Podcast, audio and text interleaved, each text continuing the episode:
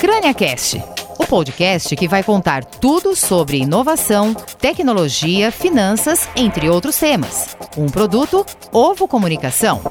Olá, sejam todos bem-vindos e bem-vindas a mais um episódio do CrâniaCast. Eu sou Ana Sichon e ao meu lado Renan Rodrigues. Tudo bem, Renan? Tudo bem, Ana?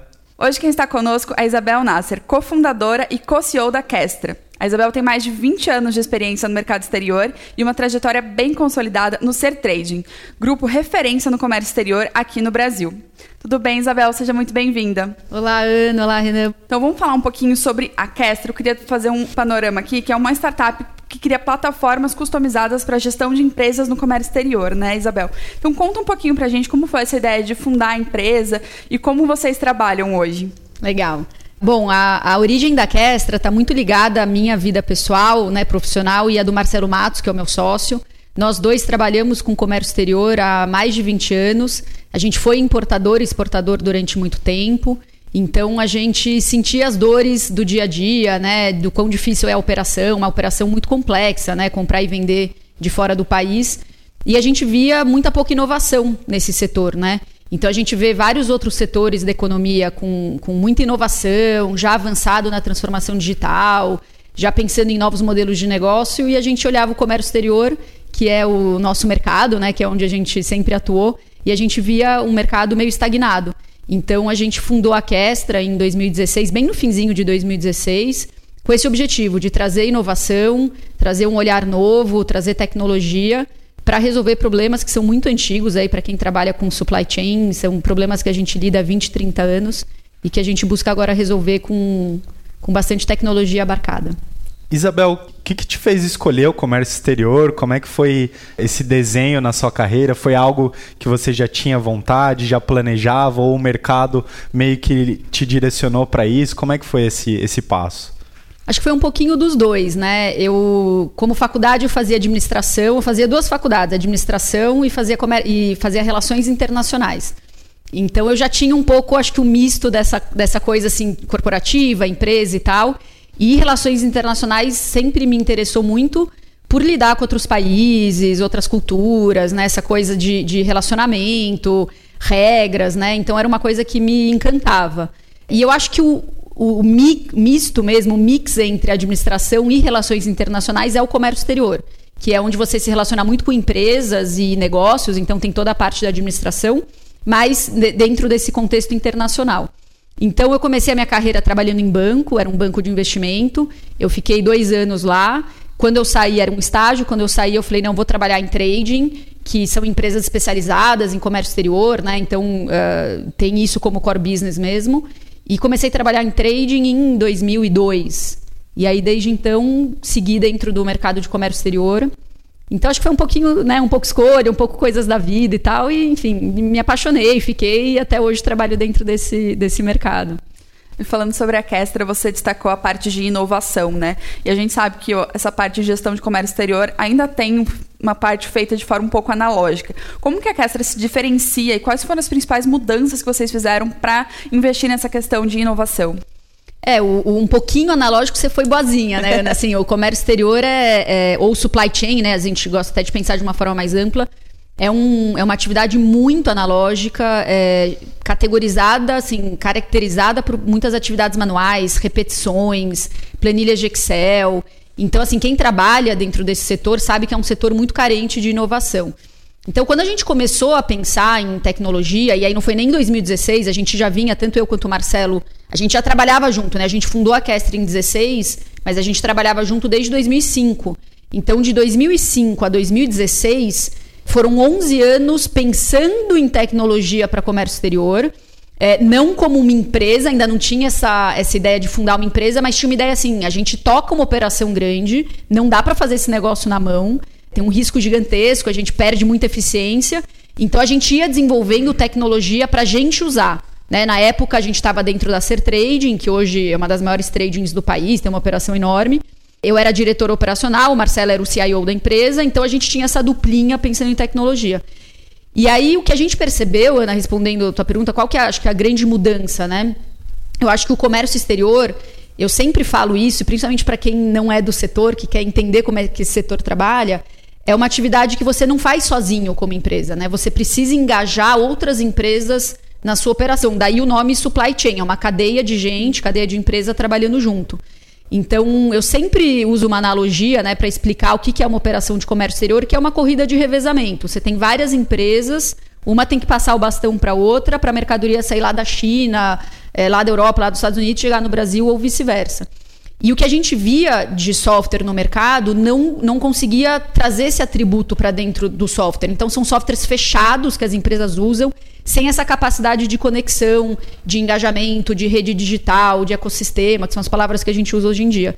Então, acho que a chave, né, acho que o principal shift que a gente traz com a Kestra é sair desse contexto de uma empresa fechada que está tentando lidar com as suas informações sozinha e ir para um contexto de engajamento de rede, aonde eu interajo com os meus exportadores, com as empresas que estão fabricando a minha mercadoria, com as empresas que estão transportando a minha mercadoria para cá, com os meus despachantes aduaneiros, com a Receita Federal. Eu interajo com todos esses stakeholders através de uma plataforma estruturada. Então, eu acho que essa é a grande mudança. Depois tem muita coisa que a gente poderia falar da Kestra, mas isso é o conceito principal que a gente trouxe e que é um conceito super novo para quem usa tecnologia em comércio exterior, né? A gente estava até falando um pouquinho antes de, de começar a gravação sobre esse, esse cenário atual, né? A gente veio numa esteira de pandemia, guerra na, na Ucrânia, um cenário assim que imagino que poucas vezes o pessoal que trabalha com comércio exterior, com supply chain viu. Como é que você avalia esses impactos aqui para os importadores e exportadores brasileiros, Isabel? Como é que está o cenário atualmente? Eu acho que tem, é, tem um lado que foi muito difícil, né? E ruim, vamos chamar assim. E também tem, como tudo, uma perspectiva positiva, né? Então, acho que assim, a gente nunca viu mesmo um cenário como esse. Eu, em 20 anos de comércio exterior, nunca vivi um cenário tão apocalíptico, vai. É, então a gente não tinha container, não tinha navio, é, shortage de matéria-prima, né? Então a gente está vivendo ainda um momento que as empresas querem comprar e não tem material para vender, para ser vendido. Então é uma disputa por produto, por matéria-prima, é uma coisa muito diferente do que a gente está acostumado, né? A gente vive o mundo do cliente ao rei, né? Então eu quero comprar alguma coisa, eu vou escolher fornecedores, eu vou escolher o melhor preço, o melhor produto, eu estou no poder. E a gente vive um mundo hoje onde o fornecedor é o, é o elo forte da cadeia. Quem tem algo para vender está uh, escolhendo para quem vai vender. Então a gente conjuga né, falta de produto, é, toda a questão que a pandemia causou, né, de fechamento de portos, toda aquela questão do navio em Suez, que foi um super problema, é, falta de equipamento, a gente viu preços 10 ou 15 vezes maior em frete, né, depois a guerra na Ucrânia, toda a questão né, de, de, de, produtos agrícolas, que também é um problema, né, por tudo que foi discutido. Então, assim, a, falando especificamente desse momento, é um momento difícil de operar. Né? E as empresas estão buscando soluções, buscando fazer contratos de frete mais alongados, então sair do spot, que é uma coisa mais complicada. Estão aproximando o relacionamento com os fornecedores para conseguir mercadoria, para ter prioridade nessa produção e por aí vai. Então isso é difícil e é crise, né? melhorou um tiquinho, eu diria, mas está cedo para a gente falar que saímos desse lugar. Pelo contrário, acho que ainda vai um pouquinho.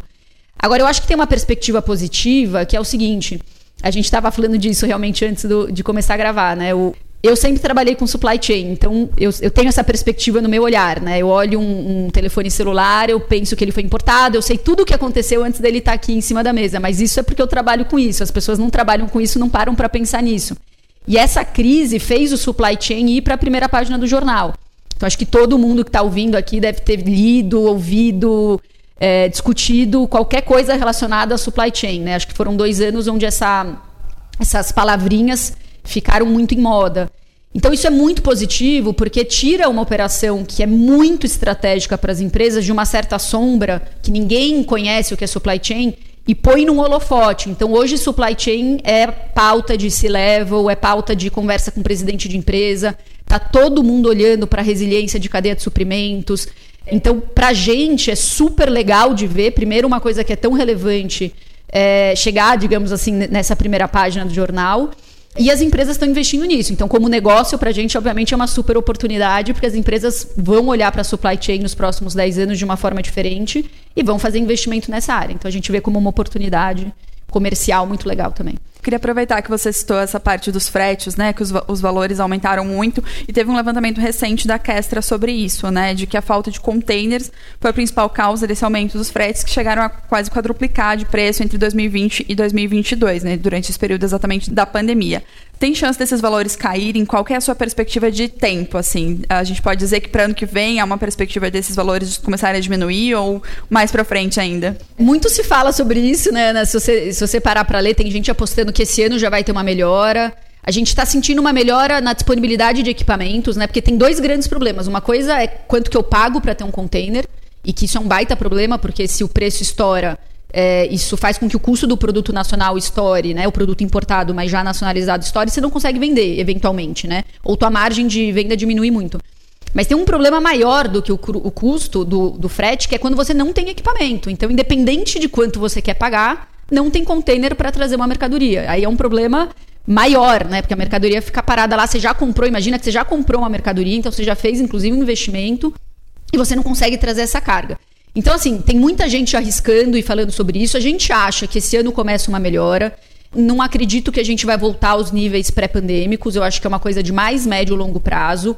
Esse mercado de frete é um mercado difícil de operar, então é uma coisa meio maluca, porque há uns 10 anos atrás a gente via fretes da China para o Brasil por 200 dólares. E esses fretes, no pico da pandemia, chegaram a 15 mil dólares. Então, imagina como que um mesmo serviço pode variar de 200 dólares a 15 mil dólares. Então, esse é um mercado que tem muita, é muito nuance, tem que saber operar. Para as empresas, né, a gente fala muito, é tentar sair do spot, porque se você ficar comprando frete a cada processo que você faz, você não consegue buscar uma negociação melhor e aprender a viver com essa incerteza. Acho que ainda é um, um cenário que vai um pouquinho mais longe. Acho que ano que vem dá para a gente pensar em uma melhoria um pouco mais consistente. Esse ano, acho que ainda vai exigir uma, uma gestão aí por parte das empresas. E até um pouco em cima disso, Isabel, como é que você acredita que a tecnologia pode ser aliada nessa diminuição de custos, né, entre as empresas de comércio exterior? E uma outra pergunta também é como é que foi esse processo de trazer pessoas do mercado de tecnologia para também na formação da Kestre, então na desenvol eh, no desenvolvimento do software? Como é que foi essa integração? Você é especialista em comércio, mas você precisava de uma equipe, né, de tecnologia Exato. que fosse colocar o software em desenvolvimento. Como é que foi também essa essa ponte? Legal. Então, começando pela primeira pergunta, é, a gente acredita que a eu falo muito uma frase que assim, né, o comércio exterior ele, ele ainda é uma caixa preta, né? As empresas não sabem exatamente o que está acontecendo com o seu processo. Pode parecer maluco falar isso, né? Como que uma empresa não sabe o que está acontecendo, mas é a realidade.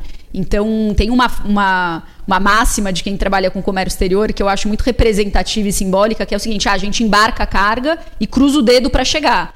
E é maluco, né? Você é. pensar assim, como assim cruza o dedo, né? É. Quer dizer, você está contando com a sorte ou com o desconhecido para dar certo, né? Então, o comércio exterior ele é essa caixa preta, tem muita coisa que a gente não sabe como que acontece. Como toda caixa preta, tem um monte de intermediário ganhando dinheiro com isso. Então você vai vendendo aquela história, você vende dificuldade para entregar uma facilidade depois. Isso não é uma prerrogativa só do comércio exterior, tinham outros mercados, tem ainda outros mercados que têm essa sistemática da dificuldade para entrar com uma facilidade depois. Alguns desses mercados já foram hackeados, né, como o pessoal gosta de falar, pouco, meio ou muito, né? Se a gente pensar no mercado financeiro, é um mercado que se transformou demais, né? E hoje em dia a gente tem muito mais visibilidade, entende melhor quais são as taxas do mercado, o que, que você de fato está pagando, né? O que, que você está deixando na mão do banco e tal. Então o comércio exterior está começando a pensar nisso. E a gente acha que a tecnologia é o que abre essa caixa preta. Para você abrir a caixa preta, colocar cada coisa no lugar, dar visibilidade, ter informação distribuída pela cadeia e poder fazer uma gestão muito melhor é através da tecnologia. Não tem como fazer isso analogicamente. Né? Então, eu acho que isso é a transformação digital para o comércio exterior. É abrir, abrir, a caixa preta, dar visibilidade. Nisso, a gente acredita que alguns intermediários vão ter que se transformar, porque não dá mais para vender tanta dificuldade para depois entrar com uma solução.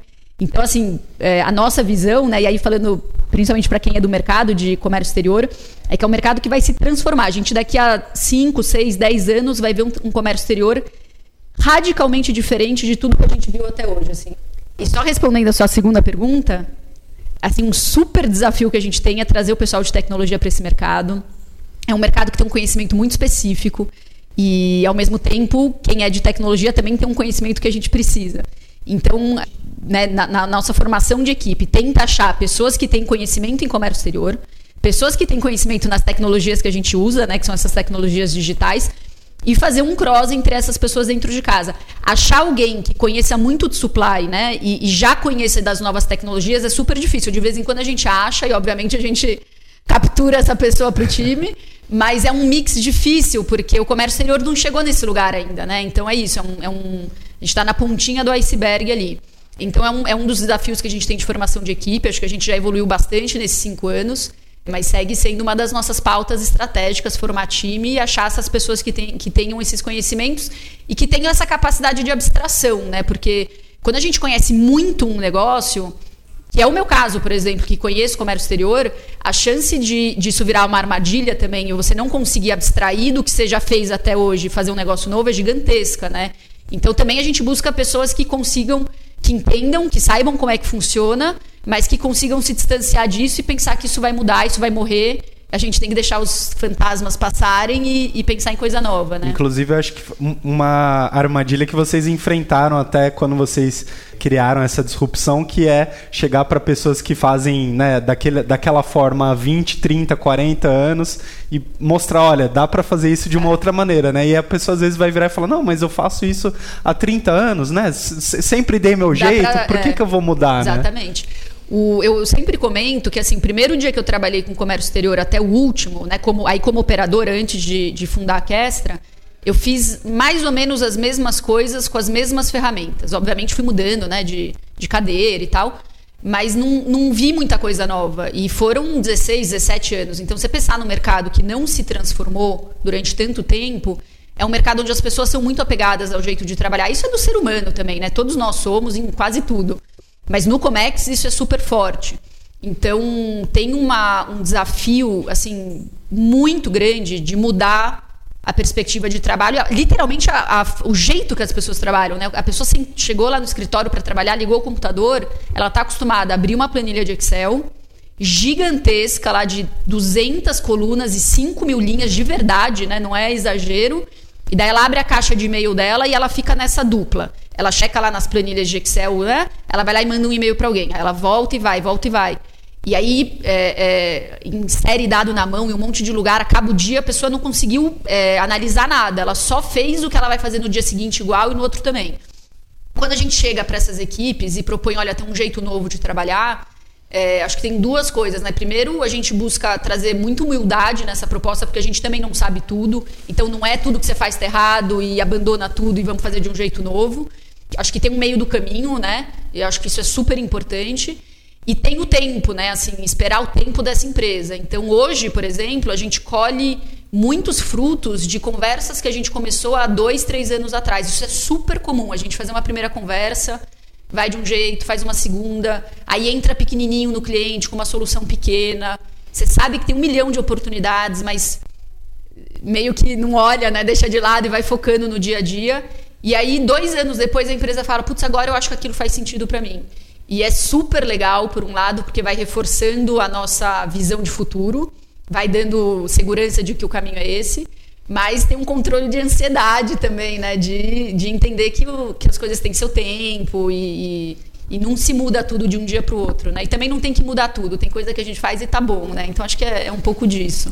Puxando um pouco para sua carreira, Isabel, a gente sabe que são muitas poucas mulheres no, num papel de liderança como você exerce hoje na Kestra, né? Como que foi esse seu processo de empreendedorismo feminino, que hoje tem se falado muito, mas você já está, você falou, há 16, 17 anos nessa, nessa carreira de tecnologia, de mercado financeiro, de Comex e tudo. Como é que foi esse seu processo? Você enfrentou alguma dificuldade? Você sente alguma barreira maior por ser mulher nesse, nesse cenário?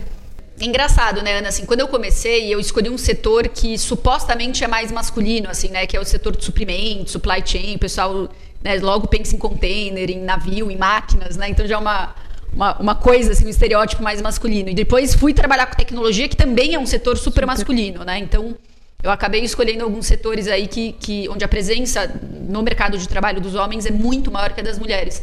Mas uma coisa que me chamou a atenção desde cedo é que uh, se você olhar as carreiras iniciais, principalmente no comércio exterior, tem muita mulher. né, no começo da vida profissional dentro de uma jornada de comércio exterior, você vai ver muita mulher, inclusive você vai ver mais mulher do que homem.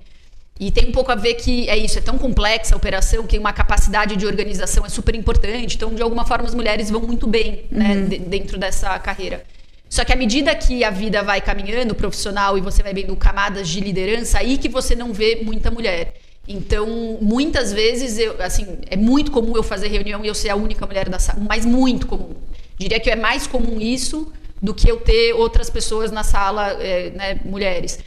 Mas eu acho que há 10 anos atrás, há 15 anos atrás, a gente não falava muito sobre esse Sim. assunto. Então, eu não sei nem se eu me dava tanto conta disso lá atrás. Assim, era uma coisa que tinha as dificuldades, né? tinha aquelas piadas, tinha aqueles momentos desconfortáveis. Mas como não era uma coisa estruturada, assim, de pensamento, né?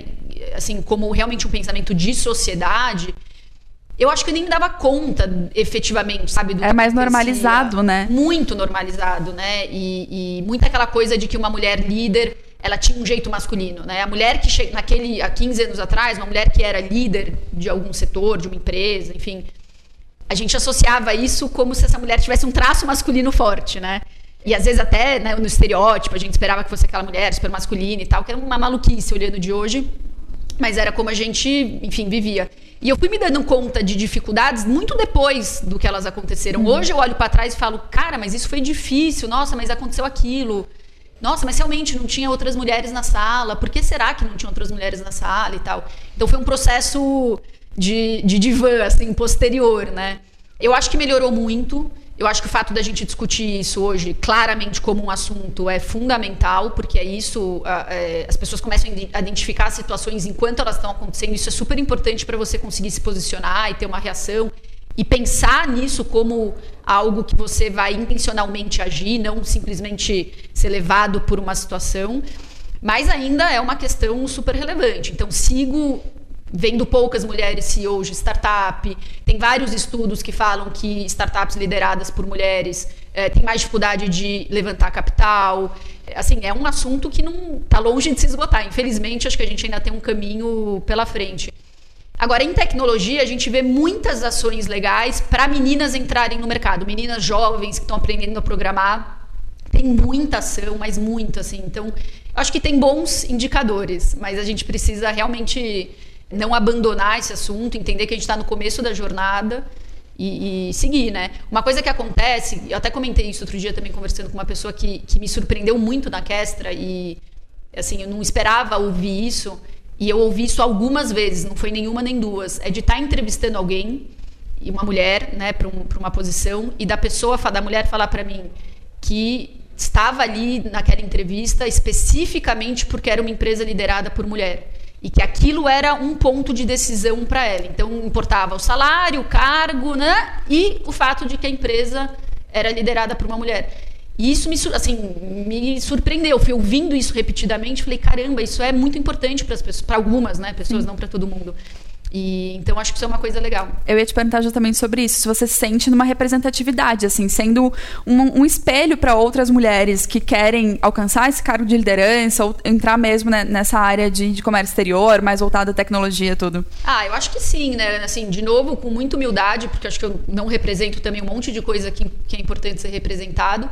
Mas eu acho que né, quando a gente pensa em mulheres em cargo de liderança e toda essa questão de salário, né, de oportunidade de crescimento e tal, é muito importante você ver, assim, é, é, é, a forma como a gente acredita que aquilo é possível, não tem, não tem jeito, né? Assim como eu vi também, alguma, convivi com mulheres incríveis na minha jornada é, profissional e que eu admirava muito, assim, eu olhava e falava, caramba, ela é muito boa no que ela faz, né? E ainda talvez num momento menos elaborado, mas aquilo para mim também fez sentido. Então eu fico super feliz assim quando eu ouço isso. Eu acho muito legal as meninas hoje em dia estarem pensando nisso. Eu nunca pensei nisso, nunca, né, quando eu estava começando a minha carreira, parei para pensar exatamente nisso, né, que uma gestora que fosse mulher talvez trouxesse um estilo de liderança diferente, né? E eu acho importante pensar nisso hoje. E falando um pouquinho pro projetando um pouquinho o futuro, né? Muitas pessoas têm falado é, sobre soluções agora em blockchain. Enfim, esse, esse é um assunto que também está começando a entrar na área de, de tecnologia de, de supply chain. É, como é que a Kestra está olhando para o futuro? Para onde vocês querem chegar? Conta um pouquinho é, quais são os planos assim para os próximos anos, né? É, a gente nasceu digital, né? Então, é, é, acho que isso é uma grande vantagem, né? Porque a gente vê que, que muitas empresas que já eram empresas de tecnologia antes dessa onda, elas têm que fazer um tombamento, né? elas têm que fazer uma migração. A gente nasceu em 2016, a gente começou a desenvolver o software em 2017.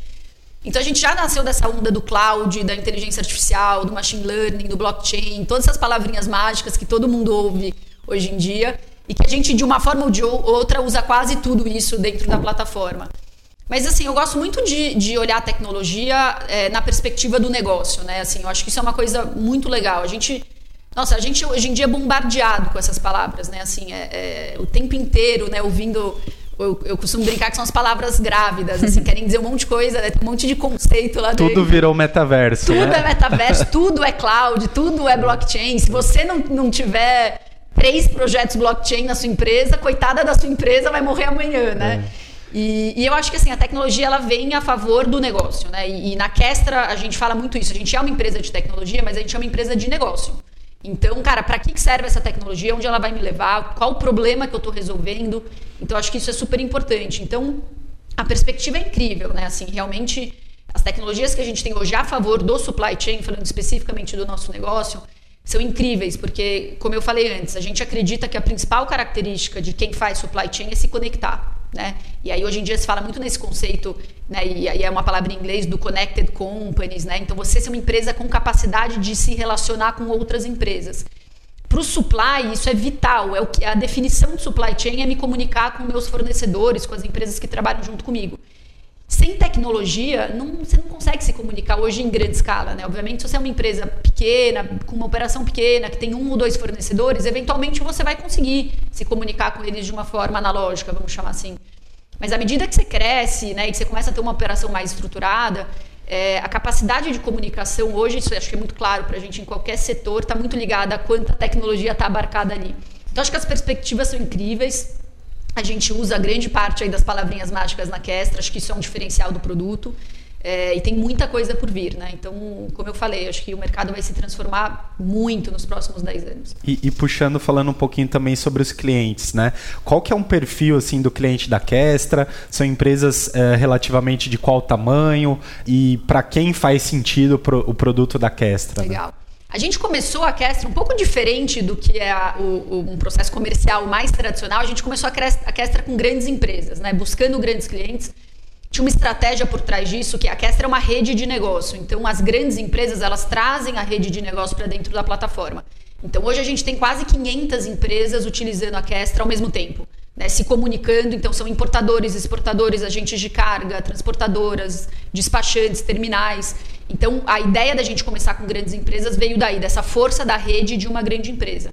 Mas alguns anos depois, dois anos depois da gente ter começado com grandes empresas, a gente começou a fazer algo que a gente queria desde o início, que era conversar com pequenas e médias empresas, que é um universo enorme de empresas, né? Se a gente pensar numericamente até maior do que as grandes, obviamente, e que hoje a gente já tem como cliente também. Então, diria que, do ponto de vista de tamanho, a gente é bastante agnóstico, a gente atende pequenas empresas, médias e grandes.